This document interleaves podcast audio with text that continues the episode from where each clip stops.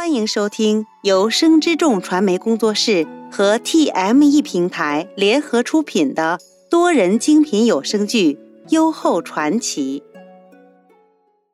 第七十二集。冯税入宫虽由林和行教养之责，可冯氏毕竟中宫嫡妻，且又是他姑母。袁弘念及此。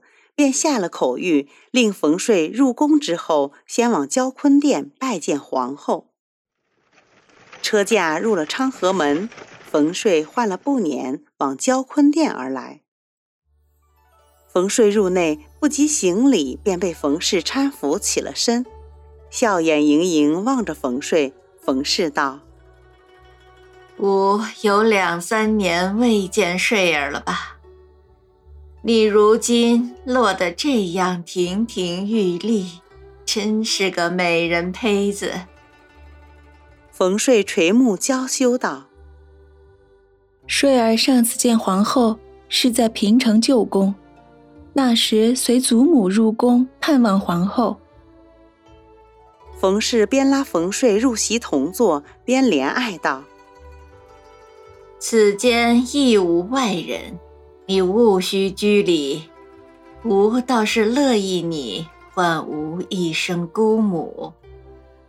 冯氏因膝下无所出，心中格外疼爱这嫡亲的侄女，可皇帝要将她养在永和殿内，冯氏虽无可奈何，却是心有不甘。永和殿那位昭仪，不过仗着有几分姿色。令陛下一时迷了心窍。你是咱们冯氏的女儿，务须奉承于他。冯税虽只及金钗之年，却聪慧懂事。临行之时，祖母所言所嘱，他铭记于心。此时闻言，冯税道：“姑母待税儿怜爱之情，税儿自是明白。税儿涉世未深。”发言律事，若有不妥之处，还望姑母多加指教。立于一旁的萧氏见冯睡言辞如此得体，心内欣喜十分。接过宫婢送来的烙浆，萧氏先奉了一盏给冯氏，继而又奉一盏给冯睡。皇后知睡小娘子喜食烙浆。今日晨起便着奴为小娘子您备下，您快趁热食用。见冯税食下一口烙姜，他又道：“奴听闻昭仪鲜少食用烙姜，睡小娘子您日后若惦记，便回咱们交坤殿来。”奴随时为小娘子制作。冯睡轻轻将碗盏放下。姑母待睡儿上心，就连这些许小事亦惦记于心。睡儿与姑母乃至亲骨血，无论身在何处，亦会常常来探望姑母。冯氏闻言，心内自是欢喜。继而又道许多叮嘱之言，自是不消细说。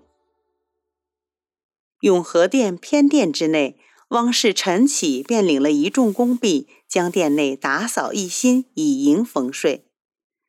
待一切收拾妥当，他便往正殿而来，向林和行罢礼。汪氏道：“昭仪，冯小娘子一应所需，已备置妥当。”昭仪可要再往偏殿查验？有你安置一切，吾自是安心。吉祥为林和奉上粟米粥，小声道：“冯小娘子乃皇后嫡侄女，本不该由昭仪受累行此教养之责。陛下平日里事事处处以昭仪为虑，怎得此番却有此安排？”主仆三人本就亲如一家，此时又只有他三人在殿内，吉祥亦不避讳，临和之吉祥快人快语，浅笑道。陛下此举实乃用心良苦，你莫要错怪了陛下。见吉祥一脸狐疑，汪氏笑道。傻阿女，冯小娘子。日后是要被陛下聘做太子妃的。如今皇后失了公权，昭仪位分仅次皇后，且以皇后阿姊之身入宫，于情于理，亦该由昭仪来行此责。林和招了招手，示意吉祥近前。无论陛下究竟作何打算，如今既已让冯小娘子来咱们永和殿，你我好好待她，不负陛下所托就是。吉祥是懂事之人，闻言忙道：“昭仪，您放心，奴与汪嫂定好生相待冯小娘子，不令昭仪费力劳心。”正说话间。就见元英欢喜着跑了入内，袁克与袁怀兄弟二人则紧随其后。自春上在邺城行宫高频难产时得了林和相助，袁克兄妹心内更敬重于他。从那时起，往林和房内晨昏定省，从不曾间断。娇弟弟向和问了安，元英道：“昭仪。”阿娘说：“今日咱们永和殿里会搬来一位阿姐，可是当真？当真。不多时，婴儿便可与她相见。高嫔乃避世之人，平日里约束元英，鲜少让她出永和殿。每逢元客与元怀去了立财院，元英一直随了林和与高氏。”在殿内抚琴习字，或是做些女工巧工。此时听到有个阿姊要与自己一宫而居，便觉多了人作伴，自是欢喜雀跃。袁克调笑道：“ 还不曾谋面，便这般欢喜。”元英撅了小嘴儿，双手推袁克道。二兄与三兄既已向昭仪请安了，便快些往立财院去吧。林和见元英的模样，笑出声来。婴儿听到快有新阿姊相伴，就不要你两位阿兄了。唉，也罢，今夜便让他二人宿于立才院内。莫要再回永和殿了。嘿嘿，你儿晓得，张仪断不会舍得将两位阿兄留宿于立财院内呢。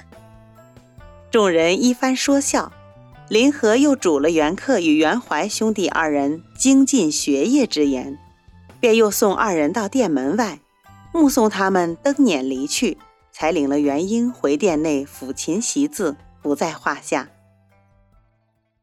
时至午初一刻，已近午膳之时，元英正等的不耐烦，忽有交坤殿一内侍来传话：昭仪，冯小娘子与陈正一可入了宫，得了陛下圣谕，便先住在交坤殿觐见皇后，待午初二刻随皇后用罢午膳，便可往永和殿来拜见昭仪。